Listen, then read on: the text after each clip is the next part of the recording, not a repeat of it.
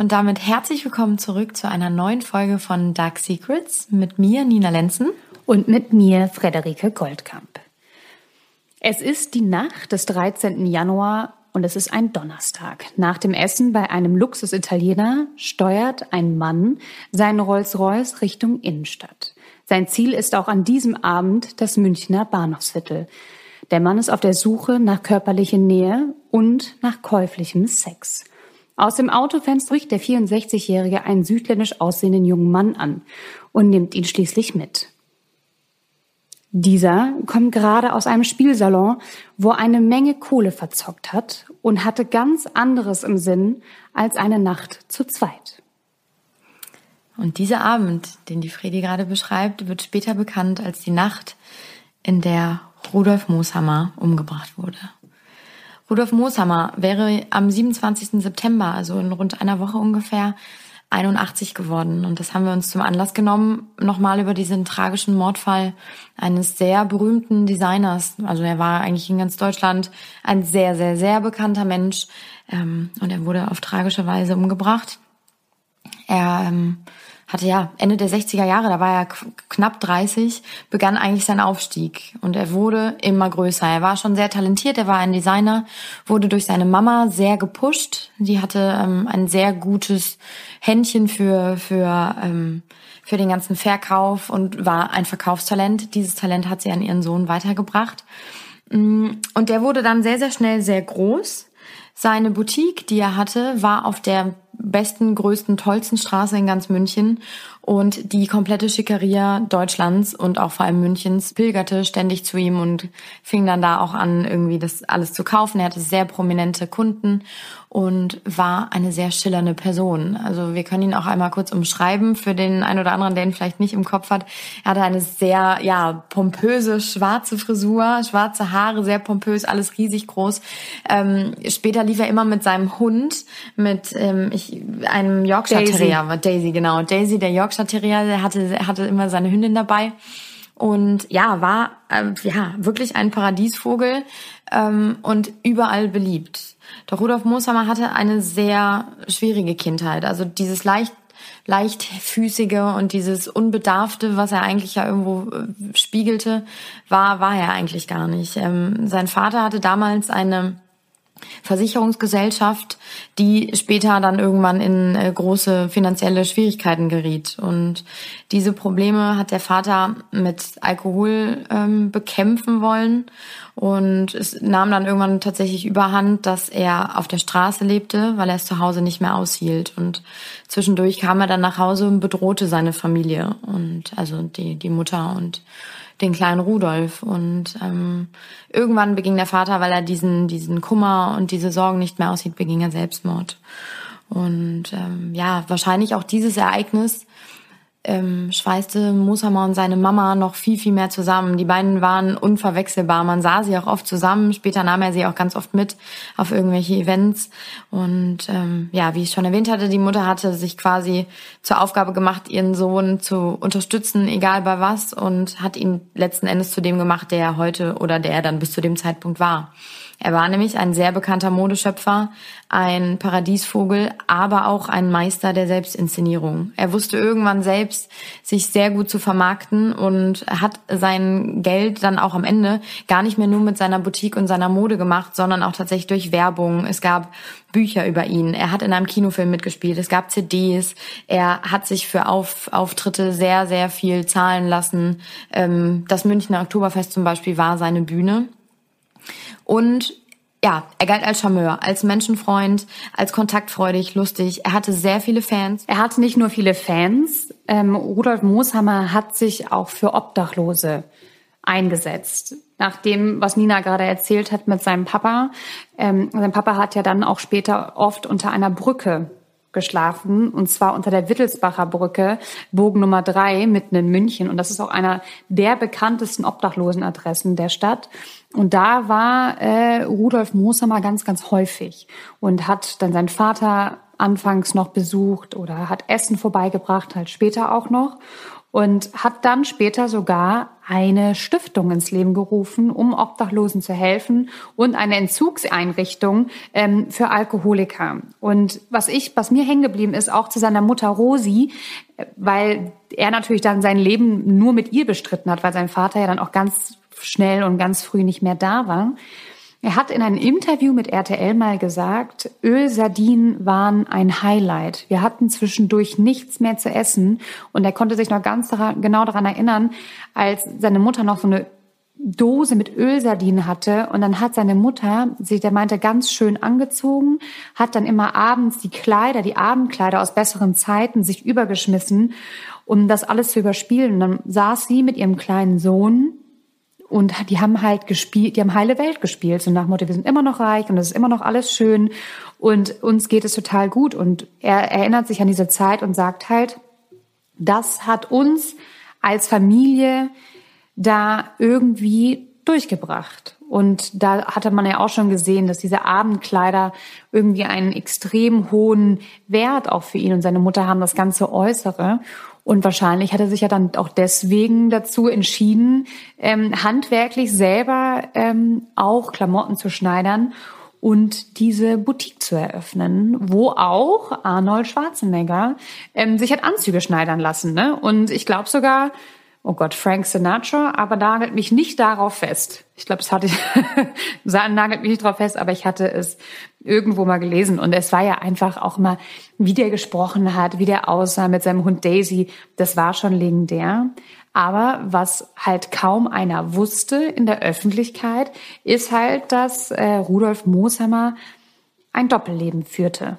Weil tagsüber war er der erfolgreiche Self-Made-Millionär, ja, und nachts trieb er sich halt auf dem Straßenstrich im Münchner Bahnhofsviertel rum. Also man muss sich das wirklich so vorstellen, er hatte einen Bodyguard und einen Chauffeur. Und abends hat er halt gesagt, ähm, du hast Feierabend. Und dann ist er alleine mit seinem Rolls-Royce losgefahren durch die Straßen von München und war halt auf der Suche nach käuflichen Sex. Der ähm, Bodyguard hat auch ähm, nach diesem, ja, nach diesem tragischen Vorfall ähm, einmal in einem Interview erzählt, dass ähm, er super oft Rudolf Moser gesagt hat, mach es nicht, es ist total gefährlich. Vor allem ist es ein absoluter Widerspruch, weil Rudolf Mosamer war sehr ängstlich. Er war ein sehr misstrauischer Mensch eigentlich und hat auch immer zu seinem Chauffeur gesagt, zum Beispiel, pass auf, dass uns niemand hinterherfährt und schau darauf, dass wir irgendwie alleine sind und auf einmal abends, wie so ein Schalter, der umgestellt hat, wollte er dann alleine durch die Straßen fahren und ja, nach, nach Männern Ausschau halten, mit denen er Sex haben kann. Und als sein Bodyguard ihm das sagte, hat er danach wohl nur zu ihm gesagt, also er hat das alles abgeblockt und hat nur gesagt, ein bisschen Privatsleben oder privates Leben muss ich bitte auch noch führen können und wollte halt dementsprechend da gar keine gar keine Gesellschaft. Er wollte dieses Ding alleine durchziehen. Und so hat er es auch an dem Abend vom 13.01.2005 mhm. gemacht. Aber was ich auch ähm, krass fand, ist, dass er halt wirklich auch gesagt hat, also südländische Männer haben es ihm halt auch angetan, ne? Und aber, dass er wurde ja auch häufiger in Interviews darauf angesprochen. Also es war nie ein offenes Geheimnis, aber die Münchner Schickeria, also wurde natürlich auch gemunkelt. Und er sagte darauf immer, wenn man Liebe kaufen muss, ist man am Ende.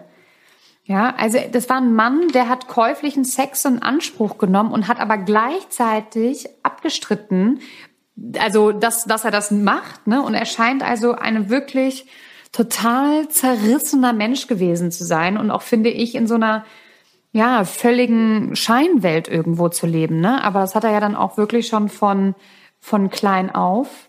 Und ähm, es gibt einen von den ja, ich nenne sie jetzt mal Stricher, die halt auch in einem Interview gesagt haben, dass er Mosama total ähm, liebevoll war. Und dass das gar nicht einer von denen war, die immer auf der Suche jetzt unbedingt nach Sex war, sondern halt auch nach körperlicher Nähe und Zuwendung und Zuneigung.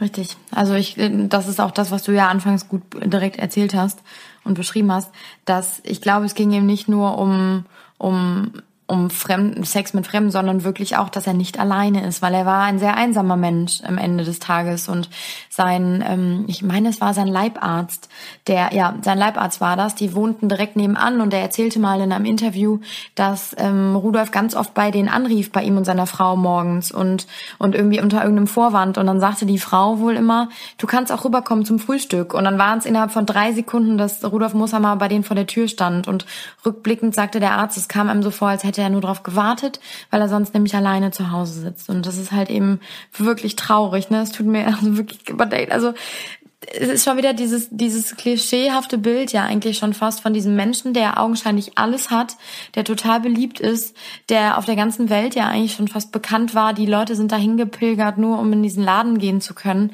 Und am Ende des Tages sitzt er alleine auf seiner Couch und hat nur seinen Hund im Prinzip. Und das war wohl der Grund, warum er dann eben nachts durch die, durch die Straßen Münchens fuhr auf der Suche nach jungen Männern und oft hat er dafür ähm, Vorwände gesucht. Ne? Also er hat sie erst nach dem Weg gefragt, er hat sich ausgegeben als mal als jemand anders. In dem Fall von dem jungen Mann jetzt, äh, der ihn ja der, der ihm zum Verhängnis wurde, hat er gesagt, er sei ein französischer Geschäftsmann ähm, auf der Suche nach ähm, dem Weg zu einer Video Videothek und ähm, hat dann so getan, als hätte er den Weg nicht verstanden. Also es war so eine wirklich so eine richtige Masche und hat daraufhin die jungen Männer gebeten, in das Auto einzusteigen. Und ähm, von da aus ist er dann in, ja, das ist eigentlich der nobelste Vorort von München nach Grünwald in seine Villa gefahren. Und was ich so interessant fand, also A, das war total bekannt schon in Polizeikreisen, was später bei der Ermittlung natürlich sehr geholfen hat, weil die Leute wussten, was Rudolf Mooshammer nachts macht. Ähm, aber ein kleines Detail, was auch sehr äh, wichtig wurde dann am Ende, er hatte oft auf seinen Streifzügen, nenne ich sie mal, eine ähm, ja eine Porno-DVD auf dem Beifahrersitz. Und das war ähm, eine also hetero-Porno-DVD, keine homosexuellen Filmchen irgendwie, sondern Heterosex. Und ähm, die hatte er dann oft dabei, so dass die Männer wahrscheinlich schon wussten, worum es ging. Es hatte sich auch herumgesprochen, dass Rudolf da äh, oft nachts rumfährt auf der Suche nach Sex. Und ähm, in der Mordnacht lag dann dementsprechend diese DVD auch auf seiner Kommode und wurde später zu einem sehr, sehr wichtigen kleinen Indiz, wo, das werden wir euch später noch erklären. Was ich, was ich krass finde, ähm, ist auch so ein bisschen, bevor wir auf den Mordnacht genau nochmal eingehen, ähm, wie naiv er anscheinend auch war, ne? Also er fährt da mit einem mit einem Rolls-Royce durch die Gegend. Erstmal, dass es sich anscheinend nicht rumspricht, ne, was er ja gehofft hatte. Und dass er dann wildfremde Männer anspricht ähm, in so einem Viertel und dass er dann wirklich auch gedacht hat, vielleicht kaufen sie ihm das ab. Ne? Also dieses, dass er wirklich nur nach dem Weg fragen möchte und so. Das fand ich so ein bisschen, also auch, ja, ähm, ja, wie gesagt, ein Mann in einer Scheinwelt und das wurde ihm zum Verhängnis, weil am 13. Januar stieg Herisch A in seinen Wagen. Und wie ich ja voran eingehend gesagt habe, war der, kam der gerade aus einer Spielothek, also Herisch A war Hilfskoch, er war auch gar kein äh, Stricher. Und er hatte totale Geldprobleme und hat in der Nacht unglaublich viel Geld verloren. Und äh, Rudolf Mooshammer hatte ihm 2000 Euro äh, für Sex geboten, was auch mehr war als sonst. Also häufig hatte er angeblich ähm, immer so um die 200 Euro geboten. Und die beiden sind dann gemeinsam in dem Rolls-Royce zu seiner Villa gefahren, wo ja dann auch Herisch A extremst geflasht gewesen sein muss. Und laut dem Hauptkommissar hatte der Iraker da auch schon den Entschluss gefasst, Musama zu berauben und eventuell auch zu töten. Und es kam bei den beiden zum Geschlechtsverkehr. Ähm, und Herisch A hatte danach das Geld eingefordert und dann soll es zu einem heftigen Wortgefecht gekommen sein, weil Mushammer wollte nicht zahlen. Und er muss gerade auf dem Weg zur Treppe gewesen sein, beziehungsweise ihm den Rücken zugewendet haben, als Herisch A dann zu einem Elektrokabel griff und ihm das halt blitzschnell um den Hals wickelte, viermal, Mushammer zu Boden riss, mit so einer Wucht auf ihn drauf trat, dass man später sogar noch den Fußabdruck auf seiner Brust gesehen hat. Und mit dem anderen Ende hat er an der Schnur gezogen und zwar so heftig, dass das Kabel am Ende riss. Der Mörder hat dann ein paar Kreditkarten geklaut, ein paar hundert Euro, Ja, und ähm, ist zu Fuß geflohen. Ja, später hat er die Straßenbahn genommen, genau. Der ist rausgerannt und dann später mit der Straßenbahn. Und völlig absurd. Ähm, genau, also wenn man sich das einfach vorstellt, dann ist, äh, dass er denkt, dass das irgendwie nicht rauskommen würde. Das finde ich, äh, das finde ich so krass. Denn am nächsten Morgen schon, also dann das, wir reden jetzt hier von dem 14. Januar 2005, ähm, hat wie so üblich seinen Chauffeur, äh, der Mosamer abholen wollte morgens früh, ähm, ist zu ihm zum Haus gefahren und hat äh, schon eine offene Haustür gesehen, worüber er sich sehr gewundert hat. Und dann ist er ins Haus gegangen, um, hoch in den ersten Stock und sah schon, als er die Wendeltreppe hochkam, quasi die Füße und ja den Rücken von Rudolf Mooshammer leblos äh, da liegen. Und ähm, parallel zur ungefähr gleichen Zeit wollte sein Leibarzt rüber zu ihm, weil die zwei verabredet waren. Und er sagt, es war ungefähr 8.50 Uhr morgens, ähm, kam an und in dem Moment kam der Chauffeur schon wieder rausgerannt und schrie nur, Mooshammer ist tot, komm, Mooshammer ist tot, völlig, völlig panisch. Und der Leibarzt ist natürlich dann sofort hingerannt, hat geguckt, er hatte keinen Puls mehr. Es äh, entstanden auch schon auf dem Körper Leichenflecken, die sich erst nach ein paar Stunden entwickeln. Da wusste man natürlich noch gar nicht, was vorgefallen war. Wir wissen nur jetzt rückblickend, er war dann zu dem Zeitpunkt schon seit ungefähr acht Stunden tot. Ähm, und äh, ja, es gab halt auch schon, jetzt habe ich vergessen, so Blut, eine Blut, ähm, Blutflecken rund um rund um das Kabel, die halt für so ein für so einen Erstickungsmord halt sprechen. Und ähm, man wusste natürlich gar nicht, was, was los war und das stellte die Ermittler natürlich vor ein riesengroßes Problem, denn, und das hatten sie völlig unterschätzt, war das mediale Interesse an diesem Vorfall. Also innerhalb von Minuten gefühlt ähm, stand die Presse vor der Tür. Es hatte jeder mitbekommen, obwohl das eigentlich nicht der Plan war und es war natürlich in ganz Deutschland vor allem ein Riesenthema. Und ähm, ja, das stellt natürlich die Ermittler vor, vor, also setzt sie sehr unter Druck, weil, weil man natürlich dann mitbekommt, okay, das Interesse ist so riesig, ähm, umso schneller sollte man eigentlich so einen Fall dann aufdecken. Und das Komische war, und jetzt kommen wir zu diesem kleinen Indiz, das sagte ein Ermittler danach oder der Hauptermittler, äh, der Tatort war ganz aufgeräumt. Also es war eigentlich gar keine Spur von irgendetwas zu sehen. Und normalerweise würde man ja nach so einem Gefecht davon ausgehen, dass Chaos herrscht. Hier war aber alles aufgeräumt. Es augenscheinlich war, als wäre nichts passiert. Ähm, aber ein kleines Detail passte eben nicht. Und das war diese Porno-DVD. Ähm, erstmal, wo man denkt, okay, in, den, in dem Haus, wo ein Homosexueller vielleicht irgendwie Geschlechtsverkehr hatte, aber das wussten die, wussten die Ermittler ja schon zu dem Zeitpunkt, dass er oft ähm, Hetero-Männer sich aussucht für, für, für, sein, für seine Abende. Aber diese DVD hat natürlich dann gezeigt, dass jemand bei ihm gewesen sein muss. Jemand, den er in der Nacht aufgesammelt hat, weil er dann üblicherweise mit diesen jungen Männern diese DVDs angeguckt hat. Und das hat die Polizei natürlich schon so ein bisschen den ersten Hinweis gegeben, in welche Richtung sie vielleicht suchen sollten. Na, natürlich haben die dann erstmal angefangen, das engste Umfeld abzusuchen und abzufragen. So ist zum Beispiel auch sein Chauffeur, der elf Jahre für ihn arbeitete, erstmal ähm, verdächtigt worden, weil, so sagte man ihm, äh, hätte ein, gute, ein gutes Motiv gehabt, denn Mosama hat ihm eine Apanage versprochen, die er bis an sein Lebensende bekommen sollte, sowas wie ein Erbe quasi von Mooshammer und eine Wohnung, die Mooshammer ihm ähm, überlassen wollte. Und das wäre natürlich ein, ja, ein Riesenmotiv gewesen, so wie man es sich halt vorstellt. Aber es stellte sich sehr, sehr schnell heraus, dass es eben nicht der Chauffeur war, sondern, wie Fredi eben schon gesagt hat, Herisch A. Genau, wir, die haben nämlich um Herisch A die ähm, DNA-Spuren dann am Tatort gefunden. Also der Hauptkommissar war anfangs, wie mir auch schon sagt, total irritiert, weil es halt gar keine Kampfspuren gab, ne? nirgendwo, weder an der Kleidung von Mooshammer ähm, noch gab es irgendwelche, sage ich jetzt mal, Spritzer oder ähm, Stofffetzen oder Kratzspuren. Aber die haben sich natürlich gefragt, okay, wieso legt, ein, wieso legt er sich ein, das Kabel um den Hals und wie kommt es zu diesen Malen? Ne? Ähm, weil es ja offensichtlich ist, dass er erdrosselt worden ist. Und an diesem Kabel haben sie dann auch die ähm, DNA-Spuren von Herisch A gefunden und haben dann wirklich sehr, sehr, sehr, sehr schnell, und zwar, ich glaube, zwei Tage später hatten sie ihn schon, ähm, haben diese DNA durch die Datenbanken laufen lassen und haben ihn dann auch relativ schnell gefunden, weil er war dort bereits registriert, da Herisch A vorher auch schon mal jemanden vergewaltigt hat. Und schon am zweiten Tag wusste die Polizei also, wer der Täter ist. Und dann ging es wirklich nur noch darum, ihn zu finden. Und er, als sie ihn dann gefunden hatten in seiner Wohnung, er hat er sich auch wirklich, sage ich jetzt mal, kampflos ergeben.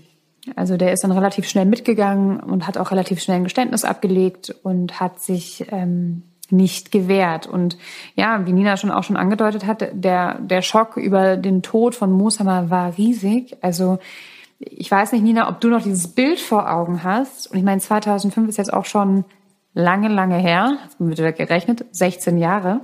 Trotzdem weiß ich aber noch genau diese, diese krasse Autokolonne, die durch München gefahren ist und diese Tausende von Menschen, die darum herum standen. Also 5000 Menschen haben Abschied genommen, ähm, sind diesem Tross praktisch zum Friedhof gefolgt und auch seine ganzen Freunde, die ganze Münchner Schickeria, alle waren da. Und ähm, ich glaube, das war ganz nach Mosamars Geschmack, kann ich mir vorstellen, ähm, wie das da, wie er dann da seine letzte ähm, Ehre bekommen hat. Und er wurde dann am Ende neben seiner Mutter ähm, Rosi beerdigt. Weißt du, was ich nur so krass fand? Ähm, es war, also die, ähm, die Beerdigung war am 22. Januar 2005, also tatsächlich ein paar Tage danach, nach dem Mordfall. Ähm, wo, was aber, was ich krass fand, war, ähm, dass super viele aus dieser Münchner Schickeria und die ganzen Promis, die sonst ein- und ausgingen bei ihm und sich irgendwie mit seiner Freundschaft auch schmückten, die waren nicht da, weil es eben äh, parallel das berühmte Hahnenkammrennen in Kitzbühel stattfand. Und das ist natürlich so ein, das Who is Who der Szene geht zu diesem Hahnenkammrennen. Ähm, und da musste man sich natürlich entscheiden, irgendwie so ein richtig äh, super tolles Event, wo man sich ja sehen lassen muss, oder halt eben eine Beerdigung. Und die meisten Leute, die da, mh, die meisten Leute, die da waren, die, die Gäste dieser Beerdigung, sagt man da Gäste? Ja, ne? Ähm, die, das waren Obdachlose. Also die, die, ähm, die äh, Rudolf Mooshammer tatsächlich äh, oft besucht hat. Der hatte einen Obdachlosen, den er unter der Brücke oft besucht hat, für die er gespendet hat. Er hatte auch super viele Obdachlose in seinem Testament wohl stehen, weil er halt eben, so wie du das eben schon erzählt hast, durch diese Verbindung zu seinem Vater damals halt eben so ein, ja, so ein Herz für Obdachlose hatte. Und ähm, die waren da. Also das war, da beschwerten sich auch einige danach ganz bitterlich, dass, ähm, dass das halt eben so stattgefunden hat. Aber ähm, was ich was noch sagen wollte, eben was ich so krass fand an dem Täter war ja, die sind, die haben den ja hochgenommen, beziehungsweise sind ja dann zu ihm nach Hause und haben ihn festgenommen, relativ schnell, aber sich erst kurz gewundert, weil der Täter ähm, gar nicht so aussah wie auf den Fotos, die sie von ihm hatten, weil er sich die Haare abrasiert hat. In der, in der Nacht noch, um äh, hoffentlich wahrscheinlich nicht erkannt zu werden. Ähm, was dann aber natürlich auch noch ein Indiz war, ist, ähm, er hatte eine zerschnittene weiße Wollmütze bei sich in der Wohnung rumliegen und Zeugen haben Herisch A auf dem Beifahrersitz von Rudolf Mooshammer gesehen mit einer weißen Wollmütze.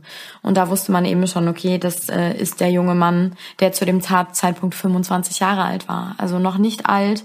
Ähm, er hat tatsächlich irgendwie ja gar nicht so viel, wie du schon sagst, also er hat relativ schnell gestanden und gar nicht so viel Widerstand geleistet. Er hat wohl aber immer wieder betont, ähm, dass er mittellos und so arm sei, der nichts hätte und äh, und alle anderen hätten so viel. Und das war so ein bisschen die Masche der Ermittler, dass sie daraufhin so ein bisschen gepocht haben und immer gesagt haben, ach, sie meinen aber, weil Rudolf Mooshammer hatte ja so viel und sie hatten so wenig. Und irgendwann hat er dann aufgrund dessen auch gestanden. Also ähm, ja, ganz tragisch eigentlich, ne? Da, das war wirklich äh, im Prinzip ja, dieses Geheimnis, was Rudolf Mooshammer mit sich trug. Er hat es ja nie öffentlich gemacht. Irgendwo hinter versteckten Händen wusste es jeder und äh, er wollte es aber nicht zugeben, so wie Friedi eben auch schon gesagt hat. Das finde ich auch so krass, dass er in einem Interview so oft gesagt hat, wie furchtbar es findet, wenn man sich irgendwie Liebe und Sexualität erkaufen muss. Das hat er getan. Plus er war halt eben homosexuell und er hat sich in der Öffentlichkeit ganz oft mit Frauen gezeigt, eben um dieses, um diese Gerüchte aus dem Weg zu schaffen. Das finde ich auch ganz, ganz schlimm. Und ähm, ja, dementsprechend sind halt diese zwei, diese zwei Leben nebeneinander so gelaufen. Und das wurde ihm letzten Endes dann zum Verhängnis. Ich finde das auch wahnsinnig traurig. Es ist immer wahnsinnig traurig, wenn Menschen dazu gebracht werden, ähm, ein Doppelleben zu führen. Es gibt bestimmt Menschen, die Doppelleben führen, weil sie den Kick geil finden.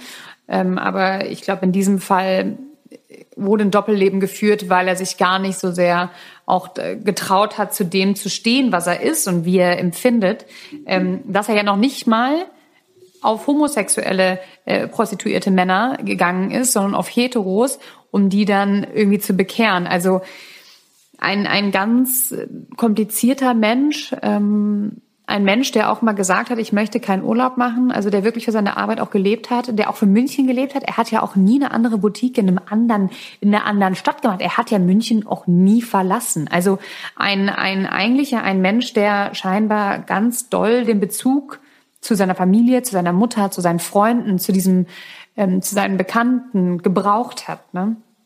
Und ähm, ja, und dann hat er, ist er leider ähm, oder hat er leider den Falschen mit in sein Auto genommen. Und zwar der Mörder von Moshammer ist ähm, 2001, also vier Jahre vor dem Mord, kam er aus dem Irak.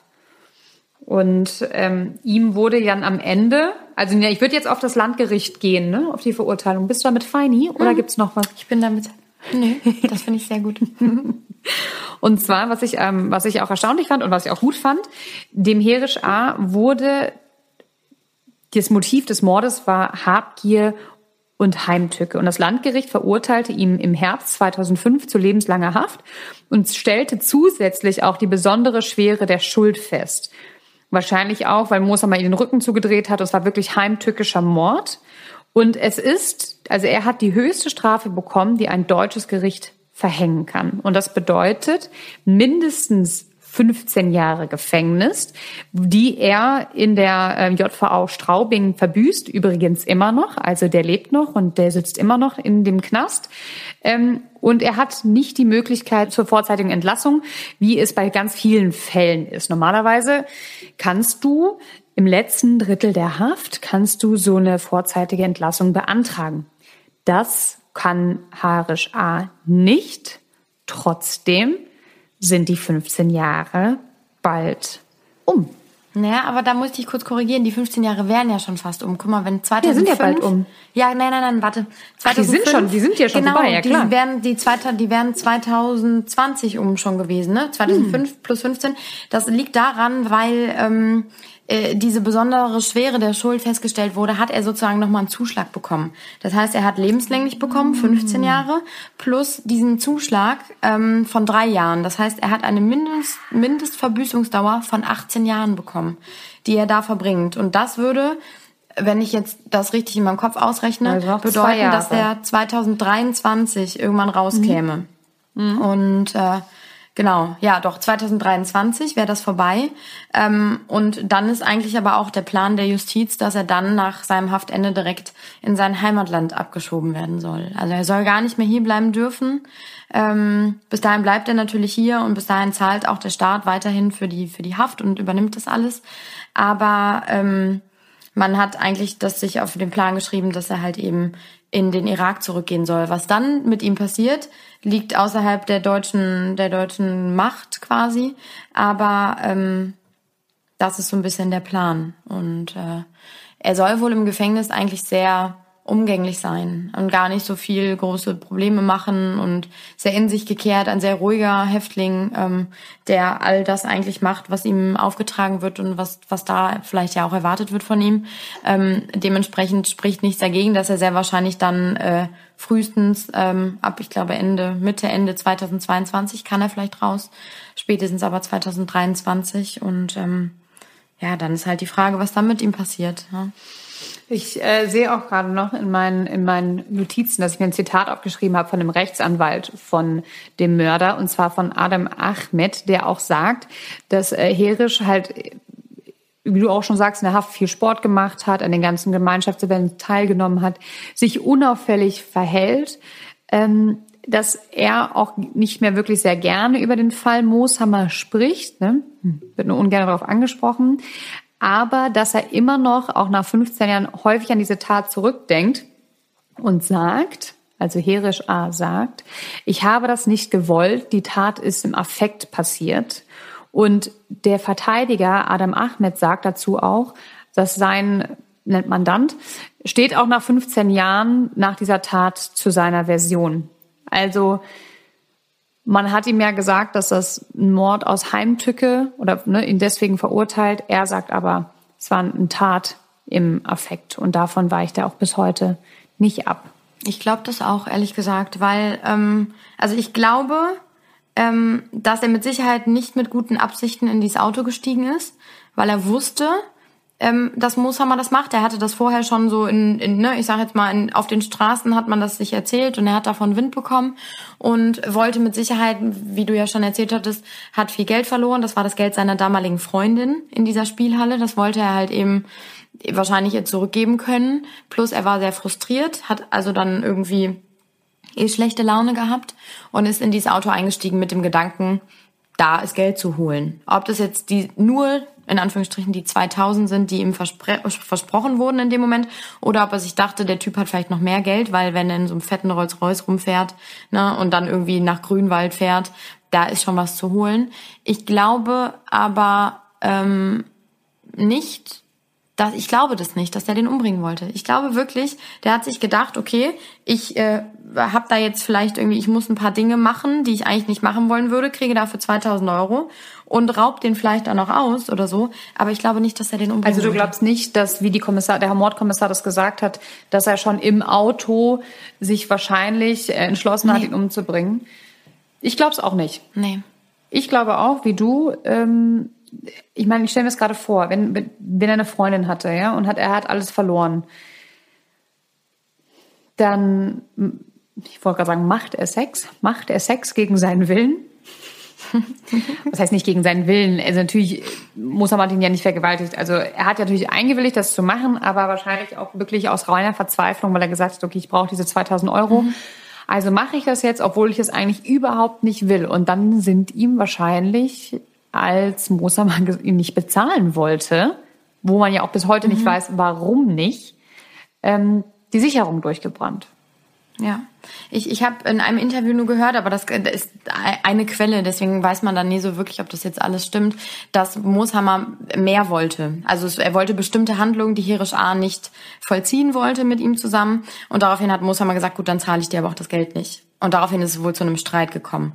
Ähm, aber tatsächlich haben die, ähm, ich, ich weiß gar nicht, ich glaube, es war Spiegel TV, ähm, hat danach natürlich, weil dieser Fall so groß war und Deutschland immer noch so sehr interessiert hatte, auch danach noch, ähm, die haben den alten Arbeitgeber von Herisch A. interviewt. Der arbeitet ja in so einem Schnellimbiss und bekam um die sieben Euro die Stunde, also wirklich nicht viel. Und der alte Arbeitgeber hatte erzählt, Herisch A. war ein ganz, ganz freundlicher, immer netter, höflicher, zuvorkommender Arbeitnehmer, der nie irgendwie Probleme verursacht hat und aber auch nie über seine finanziellen Engpässe und Schwierigkeiten sprach. Also der Arbeitgeber wusste gar nicht, dass es diesem jungen Mann so schlecht ging, dass er da irgendwie äh, so, so eine Verzweiflungstat vielleicht ja auch begeht und ähm, das ist so ein bisschen, wie du auch schon sagst, ne, er, er wollte das eigentlich gar nicht und wahrscheinlich war er so wusste nicht ein, nicht aus und hat dann irgendwie in dem Moment vielleicht auch irgendwie den Rolls-Royce schon an sich vorbeifahren sehen und dachte, ach warte mal,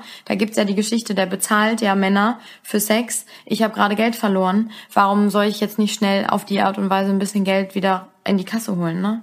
Also das so wirkt es auf mich. Ja, irgendwie schon. Aber man darf jetzt auch nicht vergessen, dass er halt schon ein registrierter Täter war. Ne? Also das die stimmt, Polizei hat ihn ja deswegen so schnell gefunden, weil er schon mal jemanden vergewaltigt hat. Also anscheinend hat er schon einen Hang zu Gewalt. Und ich weiß nicht, also jemanden viermal ein Kabel, das du ja aus einer Schublade mhm. genommen haben musst, ihm das am Hals wickelst, auf den Boden schmeißt und dann richtig mal dran ziehst, mhm. dass mhm. da musst du schon ein extrem großes Gewaltpotenzial ähm, ähm, in dir in, in dir verspüren. Das ist schon, das ist ja, schon krass. Ja, wenn du das jetzt gerade noch mal so Detail detailliert irgendwie auf, aufzählst, denke also ich auch, okay. Wer, ja, wer weiß, wer weiß, vielleicht, äh, es hat wahrscheinlich immer in ihm drin geschlummert und Mosama hat leider, das war eine Verkettung von extrem blöden Sachen, die dazu geführt haben, dass bei dem anderen die Sicherungen durchgebrannt sind und er leider, ähm, leider, leider zu so drastischen Mitteln in dem Moment ähm, gegriffen hat und Mosama leider auf so tragische unwürdige und irgendwie auch kuriose Art und Weise ähm, ja, verstorben ist. Mhm. ja ganz tragisch eigentlich, ne? Dass, dass so eine schillernde Person irgendwie so ein Leben führen muss, weil, weil sie sich nicht traut, das in die Öffentlichkeit zu bringen. Und das ist ja eigentlich schon der erste Punkt in dieser tragischen Verkettung, die dazu geführt hat, dass er heim, nachts heimlich, ungeschützt, ähm, auf eigene Faust eben durch, durchs Bahnhofsviertel ähm, fährt auf der Suche nach, nach schnellem Sex mit fremden Männern. Ähm, das ist schon irgendwie alles etwas skurril. Aber falls, weil das habe ich mich die ganze Zeit in der Recherche oder während der Recherche gefragt, was ist mit dem Hund passiert? Die arme, Daisy? kleine Maus. Daisy. D mhm. Daisy hat doch das ganze Geld bekommen. Und Daisy lebt beim Chauffeur. Also falls sie noch leben sollte, das ist eine gute Frage, aber der Chauffeur hat sie direkt, ähm, hat sie direkt äh, adoptiert quasi. Also die Die hatte direkt jemand zum Glück. Daisy und Choupette, die reichste, reichste Hund und die reichste Katze der Welt. Das stimmt.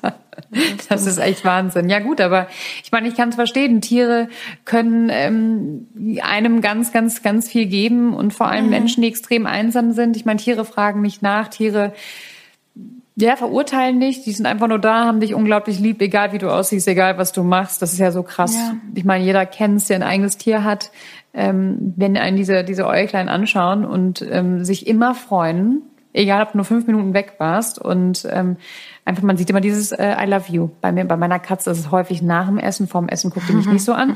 Aber ähm, gut, das sind Katzen, keine Biester. Aber ja, Daisy, Daisy und Mooshammer. Also ich habe mich so auf diese Folge gefreut. Ich wollte, ich nerve Nina schon seit Monaten stimmt, damit. Eigentlich seitdem wir diesen Podcast gemacht haben, habe ich gesagt, ich möchte unbedingt um diesen Mooshammer Fall sprechen. Und ich habe immer gesagt, mal Fredi, wir haben keinen Aufhänger, wir müssen warten. Ja. Aber ja, erzähl, sorry, genau. ich unterbrochen, weil? Nee, gar kein Problem. Nee, weil ich einfach finde, dass das auch für mich so ein wirklich der Inbegriff eines dunklen Geheimnisses ist, wenn du eine schillernde Person bist und nachts äh, sage ich mal, eine ganz neue Rolle schlüpfst und durch die Straßen fährst, offen, ja, na, und auf der Suche nach Strichern bist, also ein Straßenstrich. Das ist halt auch nochmal, ich meine, das ist auch noch was anderes als Escort, ne? Was die Menschen sich ja dann eigentlich auch leisten könnten. Also mhm.